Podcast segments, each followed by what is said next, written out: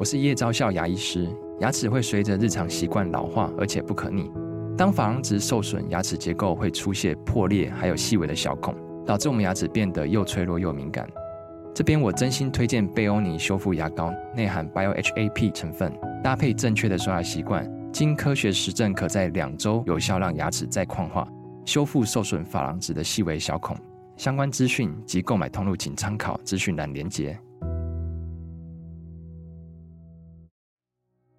女性，呃，有去设置了很多不同的呃这种呃限制，在他们可能生活上面啊，或者是社交的一些活动上面设了非常非常多的限制。在今年初的时候呢，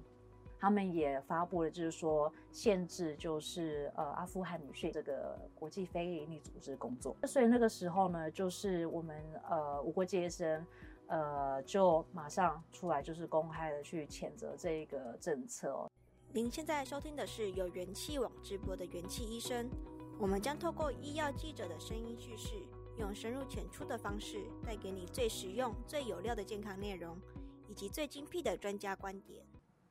各位元气医生的听众朋友，大家好，我是联合报的医药记者舒玉。我们听到无国界医生基金会，大家的印象会是什么呢？是在枪林弹雨中抢救伤患，还是流离失所的难民？那还是在泥泞黄沙跟未知的病菌对抗？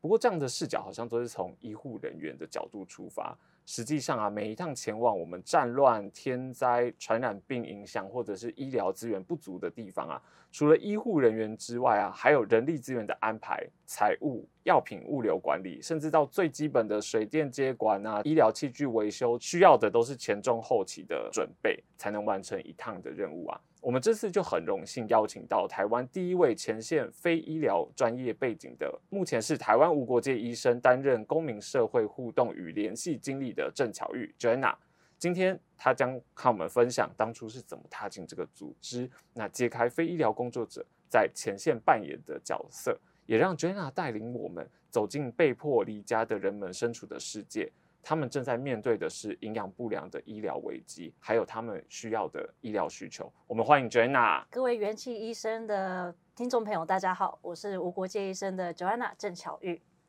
欢迎 Joanna，就是讲到无国界医生啊，我觉得很多人都会在这种人潮密集的地方，像是这个捷运站啊，都会看到我们手举标语的志工跟跟路过的民众，可能劝募或者是说明一些基金会的理念。可以麻烦 Joanna 帮我们介绍一下，就是无国界医生组织的发展跟使命吗？嗯，呃，无国界医生呢，它最初是在一九七一年的时候，哈，是在巴黎的，呃，有一群医生还有记者，呃，成立的。那所以我们现在的话，已经迈入是第五十二年了，时间非常久，对，很长的历史，对对，半个世纪 这样子。对，那呃，我们在呃成立这个组织呢，主要的宗旨就是说，我们希望对于呃处在于比如说武装冲突啦、呃天灾，或是呃受到呃流行病、传染病、疫情，那还有就是一群遭到就是医疗体系。排拒在外的这些人群哦，提供这个医疗的服务。那常通常呢，在一些灾难的或是危机的状况下，那这些人群呃会受到的影响会是更大的。那也、嗯、也就代表说，他们这个医疗的需求，它呃会是更多，然后呃他们的这个脆弱的处境的状况会增加他们的医疗需求。嗯、呃，我们在台湾的话呢，是呃二零一六年的时候成立办事处，嗯、这样子。那在二零一九年的时候，就是正式成立这个基金会。那我们在台湾话主要就是有这个呃四大的这个目的。那第一个就是希望透过呃不同的方式来让民众来更了解一些呃不同国家或是地区的这个医疗人道危机。那比如说像是跟媒体联系啦，嗯、呃接受采访，像今天一样这样子。那或者是说呃举办一些我们的实体的一些活动。呃，可以。我记得之前是摄影展的部分，对对对，嗯、也是有摄影展这样子。那比如说像就是透过影像啦，让民众可以更更了解一下这些不同的议题。对，那第二个呃，第二个工作呢就是募款。对，因为我们在全球的话，呃，在去年有在七十五个国家有展开这个专案这样子。那所以呃，我们要可以持续的进行这救援专案的话，就是需要民众的这个捐助。没错。对，那一样。呃，有了钱，我们需要人，嗯、所以呢，我们第三个功能就是希望招募更多的就是医疗跟非医疗的专业的人士加入我们的前线团队，嗯、然后呢，跟我们一起就是执行这些医疗的救援工作。嗯、那最后最后呢，就是呃，我们在台湾也希望可以跟不同的团体啦，还有组织进行一些交流。嗯，也是我们现在那个 Joanna 现在在做的这一个。一个工作对就是最后一个，是的，没有错。嗯，但其实我们直接摊开 Joanna 的这个经历啊，二零一四年我们是在无国界医生里面，二零一四年是走到了刚果民主共和国，是啊，二零一六年又踏入了南苏丹，二零一八年是到世界上最大的孟加拉罗兴亚人难民营。我们还蛮好奇，就是 Joanna 是本身又是会计财经背景的您啊，怎么会踏上这一条路？是不是跟小时候的一些环境也有关系？呃，小时候的环境的话，呃，我想多少有一些一些影响吧。嗯，我自己是呃在南非长大的，对，嗯嗯，那后来在成长的过程，或者是说开始工作的时候，哈，呃，比如说我第一份工作是在会计师事务所，嗯、呃，在工作的同时。呃，但有时候也会去关注一下，就是呃新闻嘛，嗯，那就会看到，就是说，哎，在这些不同的国家或是地区有，呃，比如说像这些，比如说是冲突啦，嗯、或者一些事情在发生着的时候，那就会想要说，哎，我可以做一些什么事情这样子？对除了我现在就是现在这个会计事务所的工作以外，我可以做一些其他什么样子？这样子的事情呢，让我觉得说是呃有一些比较正面的一些、嗯、更有成就感，或者对，会更有成就感吧，嗯、可以这样子说，就是更有成就感，或者说一些比较呃正面的一些贡献这样子。那因为我觉得说自己如果有这个能力的话，我希望就是可以用自己的能力，那尽量。带为其他可能有需要人带来一些正面的改变。嗯，我们刚刚听到 Joanna 讲啊，其实前线的救援势必可能都是在这种第三世界的国家，或者是比较战乱的一些地方。嗯、那其实跟地缘关系离大家台湾的大家生活圈啊，或者是就连国境的这个距离都非常的遥远。Joanna 会认为，我们为什么要了解无国界医生，或者是支持帮助呢？嗯，可能我们在呃，确实哦，我们在这些工作的地点，嗯，比如说环境啦这些，或者是呃，跟台湾真的是可能有一些距离。那比如说跟台湾现在的生活的这种环境，或是呃水平，是可能大家没有比较没有办法去想象的。但是呢，呃，在大环境上面有一些事情，其实不管你在哪个地方呢，都是可以感受到的。呃，那也是对我们在于呃，我们有专案的这些地点影响其实是非常大的哦。比如说呃，第一个战争冲突，对，呃，像呃大家都知道这个呃乌俄战争，嗯，呃，第一个它这个战争造成了大量的难民，呃，那我们有对于这些难民呢提供就是呃医疗的救护这样子。那当然像台湾的话，我们也有接受像是乌来自于乌克兰的人民，嗯，没错，对，那。不只是这个部分，战争呢，其实它对于这个全球的这个粮食、谷类的这个供应呢，呃，其实也造成了非常大的影响。对，那尤其是呃，在这些非洲的国家哦，这个外面的这个粮食的供应的话，其实是呃，对他来说是非常的重要的。嗯，所以这是第一点。那第二点呢，就是呃，我们现在是夏天嘛，大家都可以感觉到，就是台湾。今年的夏天是特别的热，对，特别特别的热。那这个也是很多国家也都是一样的，呃，这个就是气候的变迁。嗯，对，那气候的变化呢，其实呃，它会也会造成，比如说呃，气候变化像是一些旱灾啦、水灾啦这些的话，它会对，比如说像我们在呃有专案的这些国家，他们的这些呃农产物，嗯，呃，也会造成非常大的影响。所以让这个就是呃，或者说他们甚至的生活环境哦，呃，也是有非常大的这个这个呃一些改变的因素这样子。嗯、所以呃，不只是我们，连就是我们有专业的这些呃地方的人群，他们所，因为他们就是原本是一个比较脆弱的一个环境哦处境，所以这个影响对他们会更加的大这样子。嗯、那在这个部分呢，我希望就是呃比较详细的。呃去跟大家分享一下，就是我们在奈及利亚的呃、嗯、这个工作，在奈及利亚呢，我们呃在呃如果我没记错的话，我们是在一九九六年的时候，在奈及就有就是展开了这个工作这样子。对，那呃那边的人口差不多就是有两亿多，两亿多，对，是、嗯、是蛮大，是差不多台台湾的。十倍这样子。嗯、对，那呃在这个国家呢，其实它有长期的一些。呃，长期的一些就是不稳定啦，或者是一些冲突，那是造成就是大量的人群就是被迫要离开他们家，我们叫做就是流离失所的、嗯、的人群，超过就是有呃两百多万个人群嘛，嗯、所以是真的是非常嗯对非常非常的庞大这样子。嗯、那所以尤其是在奈及利亚的这个呃北部哦，我们有提供就是这些不了呃不同的医疗的专案这样子。嗯所以这是一部分。那第二个第二个部分呢，就是呃，他们也会有可能呃，依照这个呃季节性的一些疫情的爆发这样子。嗯嗯嗯、所以呃，有很多的一些疾病啊，像我们台湾已经很久没有见过这些疾病了。嗯、比如说像是霍乱啦、嗯、呃疟疾啦、哦、麻疹啊这些的话，在那边的话，因为这个季节性呃的变化呢，也是变得说非常的常见。嗯、那因为他们当地的这个医疗的这个体系哦，又是比较缺乏，嗯、所以这个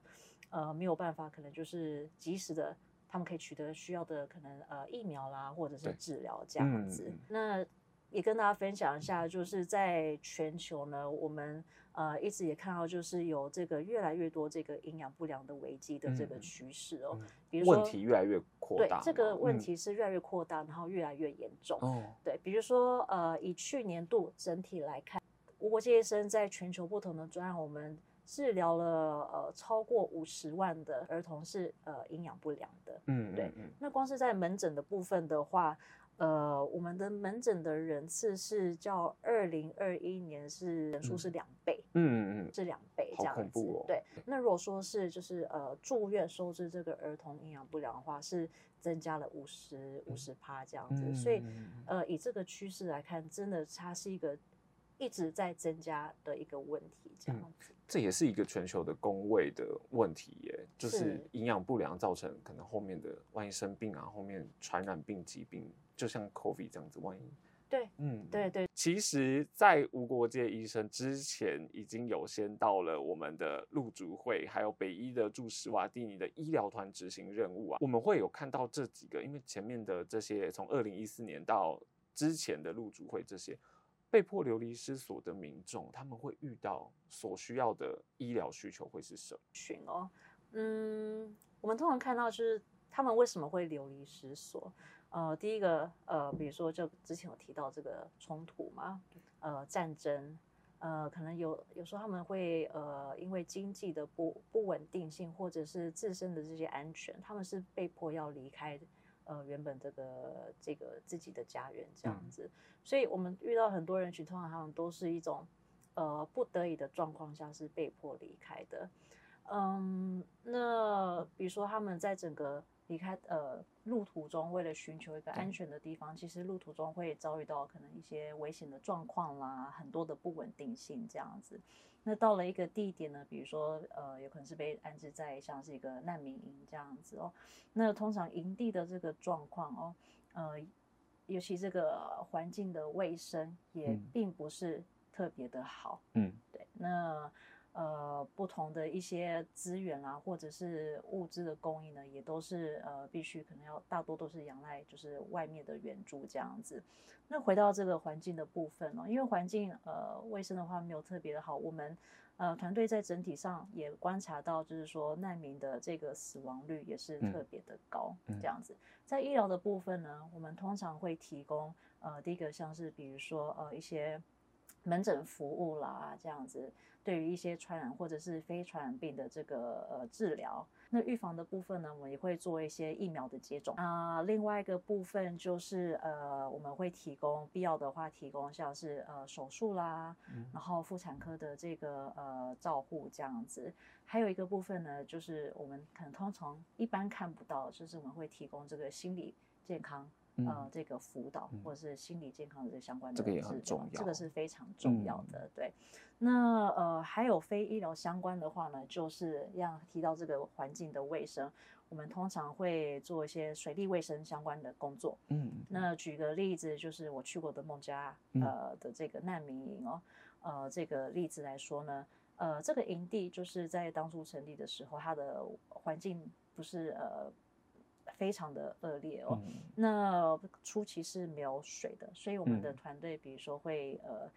用这个卡车把水运进去这样子。那后比较后期的时候呢，我们会去建立水井啊这些。嗯、对，那所以这个去尽量去改善他们这个。环境的卫生，然后有干净的水可以去取得。对呃，在营地里面呢，我们目前有十个诊所跟医院，嗯，对，有展开这个工作，不管是门诊也好啦，或者就是手术手术啊，嗯、对，或者是帮忙接生啊，这些我们都有在提供。嗯，了解。而且刚刚讲到水利啊，还有一些其实我们我真的觉得就很像公卫的相关的议题，因为。没有这些做好的话，势必传染病或者是疾病都会在蔓延这样子。那如果是非医疗工作人员，该如何去协助？那会不会也要一些基础的医疗相关的一些知识？嗯，对，非医疗工作人员的这个呃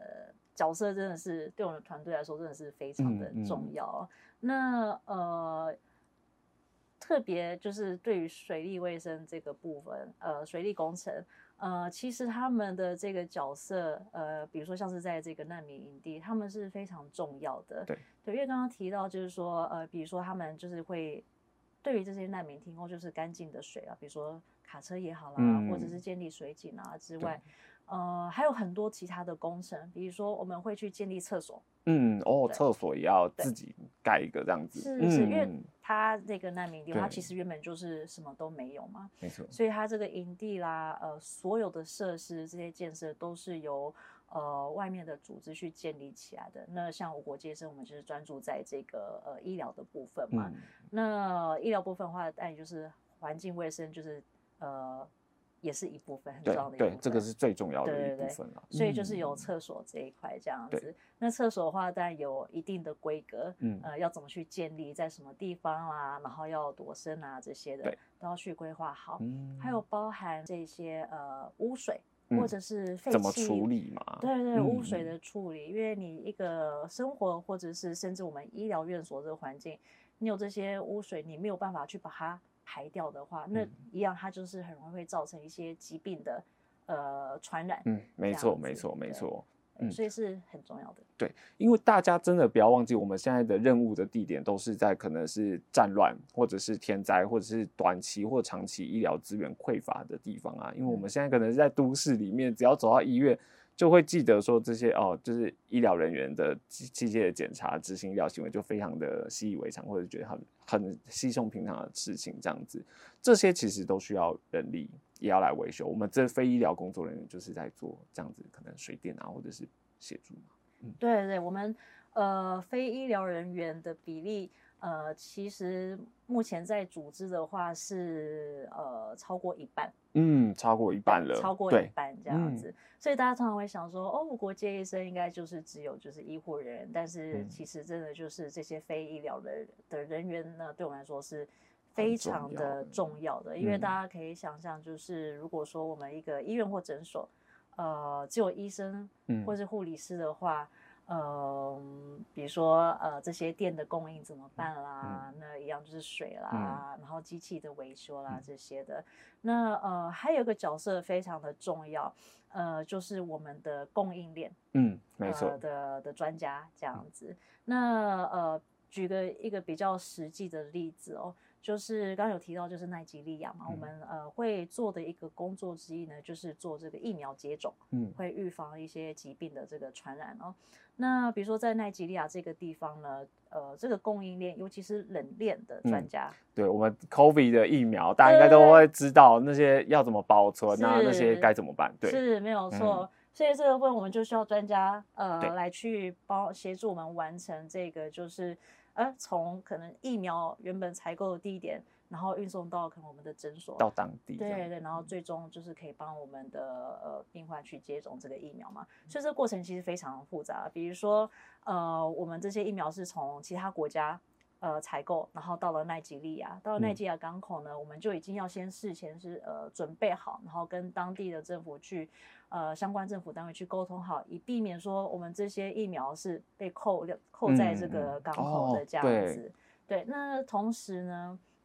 呃，取得这些疫苗之后，应该是麻疹吧？对，嗯、它这个麻疹的疫苗，它是需要一个特别的温度，如果我没记错的话，是在二到八度。之间，嗯，哦，这个很考验那个冷链的东西，对对，而且在奈及利亚的话呢，其实他们这个温度是可以到达四十度以上，嗯，没错，没这么保存，对，没有错。所以呢，在整个过程，比如说我们要安排什么样子的交通，然后呃，在运送的过程要尽量去保持这个温度，才不会导致说我们的疫苗就是到时候是失效的这样子。我们还有另外一个也有查到，出任务的地点都是内战的一些国家嘛，所以无国界医生组织可能出任务之前要有一组工作人员是要到当地，可能是斡旋他们各方派系这样子，所以非常好奇，我们这个工作又要如何执行，会不会有谈判破裂的时候啊？啊、呃，对，就是其实呢，嗯，我们在任何一个地方要就是开始一个专案之前，我们一定会呃到当地。那呃，跟可能政府的单位也好啦，或者是他们可能呃当地的这个社群的这个或社区的这个领导者，或者是呃其他的派系，我们都会呃跟他们去做沟通，呃去解释呃无国界医生是什么样子一个组织，那我们所呃进行的这些工作，还有就是我们的原则这样子，因为呃身为一个医疗组织呢，我们还是以呃。每一个人的这个医疗的需求为主，对，那我们也希望就是说，呃，尽量不会让我们的这个医疗的工作让呃，因为任何的政治啦，或者是经济或者是其他的因素而去受到影响哦。这样子我们可以希望就是可以比较中立的独立去完呃提供，把这个医疗提呃提供给需要的人这样子。嗯，呃，那我必须呃就是也厘清一下，就是说其实呃。真的就是我们必须要经过这些沟通，呃，协调，那去确保就是说我们得到就是这些装呃多方的人或者是群体的这个同意之后，我们才会去。展开这个工作，嗯，在没有得到就是同意或者是比如说一个安全的保证的，嗯，的状况下，其实我们是不会去呃有任何专案的，因为一样就是病患跟我们的团队的安全是最重要的这样子。比如说举个例子，就是呃，我相信大家都有听过阿富汗，嗯，这个国家。那阿富汗呢，就是在二零二一年的时候，呃，应该是八月的时候吧，我没记错的话，他们就是有一个政府的变换。这样子，呃，从去年开始哦，就是塔利班呢开始对于女性，嗯呃，有去设置了很多不同的呃这种呃限制，在他们可能生活上面啊，嗯、或者是社交的一些活动上面设了非常非常多的限制。那特特别是呢，在今年初的时候呢，呃。他们也发布了，就是说限制，就是呃，阿富汗女性在女性在这个国际非营利组织工作。哦，连这个也受限，对，这个也受限了。嗯、那所以那个时候呢，就是我们呃无国界医生呃就马上出来，就是公开的去谴责这一个政策哦，嗯、因为呢呃女性呢在阿富汗的这个社会呃其实是扮了一个非常重要的一个角色的。嗯我们在呃阿富汗有将近九百位女性的工作者，那尤其是我们在呃东南部的呃一个省中，我们有一个呃妇科医院，嗯，对，应该是。至少有九成的这个工作者，嗯、医生啦、嗯、护理师啦，这些都是、嗯、呃女性，女性都是女性的这样子。嗯、那呃也分享一下，我们这个医院呢，嗯、每个月接生的差不多要一千多个宝宝，每个月一千多个宝宝，对，非常厉害这样子。台湾可能一年比较多多，现在 少子化，对对，所以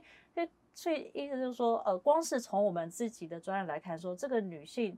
呃的工作者呢，还有对于就是说这个女性的这个医疗的照护是非常非常重要的，所以呢，呃，我们才会站出来去公开谴责说，如果真的有这些工作上面的限制的话，比如说之后，呃，像我们没有办法有有女性的同事在我们的团队的话呢，那可能很多阿富汗的家庭，他们如果说呃得知，哎，我今天要去的医院只有男性的这个医生或者是护理师，嗯、他们可能就会拒绝。让他们自己的这个女性的家人去接受这个治疗，嗯，对，所以这个影响是非常的大的。嗯对，了解。然后现在我们 Joanna 是这个跟台湾的社会团体，就是相关的一些团体会连接这个部分的话是，是也也很重要。是为什么会要有这样子跟台湾的社团相关连接？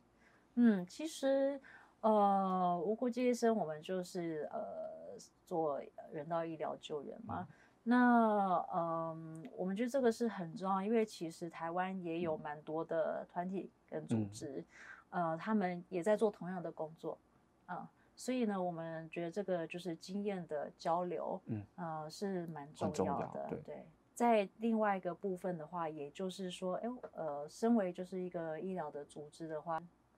在不同的地区，就是除了就是冲突地区啦、天灾啦这些话。我们也会去关注到，就是呃，可能比较怎么讲，被边缘化这些呃群体吧，嗯、像这些人群这样子，所以我们也在呃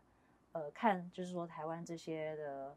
可能有一些比较被边缘化的人群的这个一些状况，嗯、比如他们的医疗的资源的取得也是需要受到照顾。对对对，嗯、那我们也会跟这些不同的组织来去做接触，也是了解一下他们就是。呃，这些呃工作的状况这样子，目前是经验分享，真的是一个很重要联系这样子。嗯，因为历经这样子多年下来的，不管是前线到我们现在这样子的一个作业啊，Joanna 会觉得说，对于自己的人生会不会有什么样子的不同看法？那看世界的角度会不会也有不一样？哦，有哎，其实就是真的改变蛮大。我觉得其中一个，嗯，应该是对自己的一个。观点的改变吧。那呃，我觉得在加入就是无国界医生之前，那这也是一个很长的一个学习的路哦。就是会觉得说，哎，我可能在这个工作上，嗯，我应该就是要知道，呃，就是要对自己的专业或者是能力，就是要知道要做什么这样子。嗯、那可能就是对于一些不确定的那个状况，或者是自己不知道的那种状况的时候。有时候态度会，之前会态度会比较就，就就是你要硬撑这样的，我、嗯、我知道自己在讲什么这样的感觉，嗯、对。但是其实呃，就是跟在加入国际医生之后呢，因为我们真的就是呃，尤其是在前线嘛，去了这些呃不同的地方跟国家。你所遇到的这个状况，它是很长是会做会变化的，嗯，对。那呃，也会跟很多不同来自不同国家的人，呃，来去一起工作，然后沟通。嗯、那所以呢，其实到最后，呃，自己学习到的最重要就是说，其实，呃，当然你有一定的这个专业知识是很重要，但是更重要就是说，你怎么可以，你要怎么可以，就是比较。开放的去接受不同的一些想法，对，或者甚至是说呢，呃，你就是呃，也要承认说，OK，自己是也是会有错误的时候，嗯嗯，对对，也是有错误的时候的这样子，那没关系，因为大家就是互相支持，嗯、对，那呃，大家是互相学习这样子，嗯、对。然后一起就是有个共同的目标，嗯，就是把它去完成这样子。嗯、我觉得这对我来说是一个很大一个观点的转变，就是说我不一定就是一定要什么都是知道的这样子。而且我们是一个团队的这种概念，完成的是一个大家要前往的目标这样子。对对然后它就是永远都是一个就是在学习的一个过程。嗯，可能就算我今天去了，已经去了三个任务哦。我觉得到了下个任务呢，我就还是以说全部都重新来，对对，就是全部，因为它真的就是可能状况，对状况都不一样的，嗯嗯嗯，对，我觉得这是一部分啊。然后另外一个部分就是比较实际面，就是呃，我以前很爱买东西，用购物来那个，对对生活太累，对，或者去购呃，就是去逛街啦这样子的。但是现在就会觉得，哎，嗯，就是看自己的物品，就觉得，哎，其实。呃有一些最基本的东西，我就觉得哎、欸、已经很足够了。我觉得心灵富足了，什么都对。嗯嗯，对对对嗯对，应应该是。这应该也是一个很大的成就感，所以才会 让你有这样子的一个对于这份工作啊，甚至对于整个人生观自己都会改变。嗯，对，我觉得就是都要改。看的那个观点改变的蛮多的，嗯嗯嗯嗯，所以我们听完这一集真的是热血沸腾啊，有血有泪的这个故事啊，我自己也都很想要参加。欢迎。那最后是 哎、欸，不过我们是不是有一些条件，是不是要跟大家听众朋友们说，医疗人员或者是非医疗人员啊，那怎么管道加入，还有怎么募集？嗯，非我们就是要成为我们的前线救援人的话，有几个基本的条件。呃，第一个是工作经验，呃，这些条件是不管你是医疗或者是非医疗的。那工作经验的话呢，就是我们需要至少两年相关的这个专业的工作经验。嗯，比如说呃供应链呃人员的话，你就至少有两年就是供应链的这个实际的经验。那像我的话，呃，就是会计跟人资就是一样，没错，这样子。那呃第二个呢就是语言。对，因为提到沟通非常的重要，而且都是派出当地 英文那些都很重要。嗯、对我英文，对我们就是呃，只要能沟通，你要确确保就是说，哎，你今天在工作上，呃，你希望把表，你希望你可以把就是自己希望表达的事情，呃，或者讯息清楚的传递给其他的同事的话，呃，这个是很重要的。所以呃，这是一部分。那另外一个呢，就是呃。人力的管理吧，呃，或者是领导的部分哦，嗯、就是因为通常我们派到这个专案的时候呢，呃，你不只是要去执行呃你的技术上面的这个工作，嗯、通常你呃我们会让你去带领一个团队这样子，呃，所以如果有一些就是人力或者是团队管理的经验的话是非常好，当然一样就是不需要到嗯。最就是非常有经验这样子，嗯、因为我们还是会去提供这相关的这个训练嘛，对，嗯。呃，这是一部分，然后再来呢，就是时间。嗯，时间，时间很重要，嗯、因为呃，以医疗人员来看的话，医疗人员通常如果是非非外科系的，呃，这个任务期间至少就是六个月。嗯，最短就是六个月。对，最短就是六个月。嗯、那外科系的话呢，可以比较短一些，就是、嗯、呃，有可能就是到。六个星期，嗯、呃，或者甚至是到、呃、三个月的期间这样子，嗯、对。那非医疗的话，就是一律通常就至少是六个月，嗯，对，时间是很重要，会有这样子的一个需求跟算要准备的方向这样子吼，对，嗯嗯嗯。所以除了这几个之外啊，其实如果一般的民众也想要呃付出一点力，有没有帮忙这样子，其实也可以就是捐款，捐款是我们，因为我们。那个 Jenna 有之前有讲到说，其实捐款是我们最重要的来源嘛？嗯、对，因为九十七趴的，是不是？是是是，嗯、对，呃，不一定每个人都可以，可能跟着呃跟着无国界医生去到我们的前线哦，嗯、所以真的也是有一些其他的方式可以支持，呃，支持我们。所以像呃，书里提到的就是捐款这个部分。那呃，全球的话，就是呃，九十七趴是私人的捐款嘛，这个对我们的运作来说，真的是非常非常的重要。嗯。呃，所以如果呃大家就是有意愿也呃了解我们组织的运作，有意愿支持的话，这个捐款是一个很好的方式。嗯。那另外一个就是呃，因为我们希望就是。透过不同的平台，像我们有脸书的专业啦，然后也有就是 IG 啦，还有呃这个 YouTube，嗯，呃我们都有存在着这样子。通过这样子的分享，嗯、我们希望可以更多人的呃更多人知道跟关注。嗯，所以关注跟我们分享，其实就是已经大帮了一个很大的力这样子。是，对。那我们再次感谢 Jenna 精彩的分享。那我们元气医生，我们下次再见，拜拜，拜拜。感谢各位收听。如果喜欢这集内容，您可以在元气网医生频道重听本集节目，并阅读精彩报道。也记得订阅我们，留下好评，或是留言告诉我们您的想法。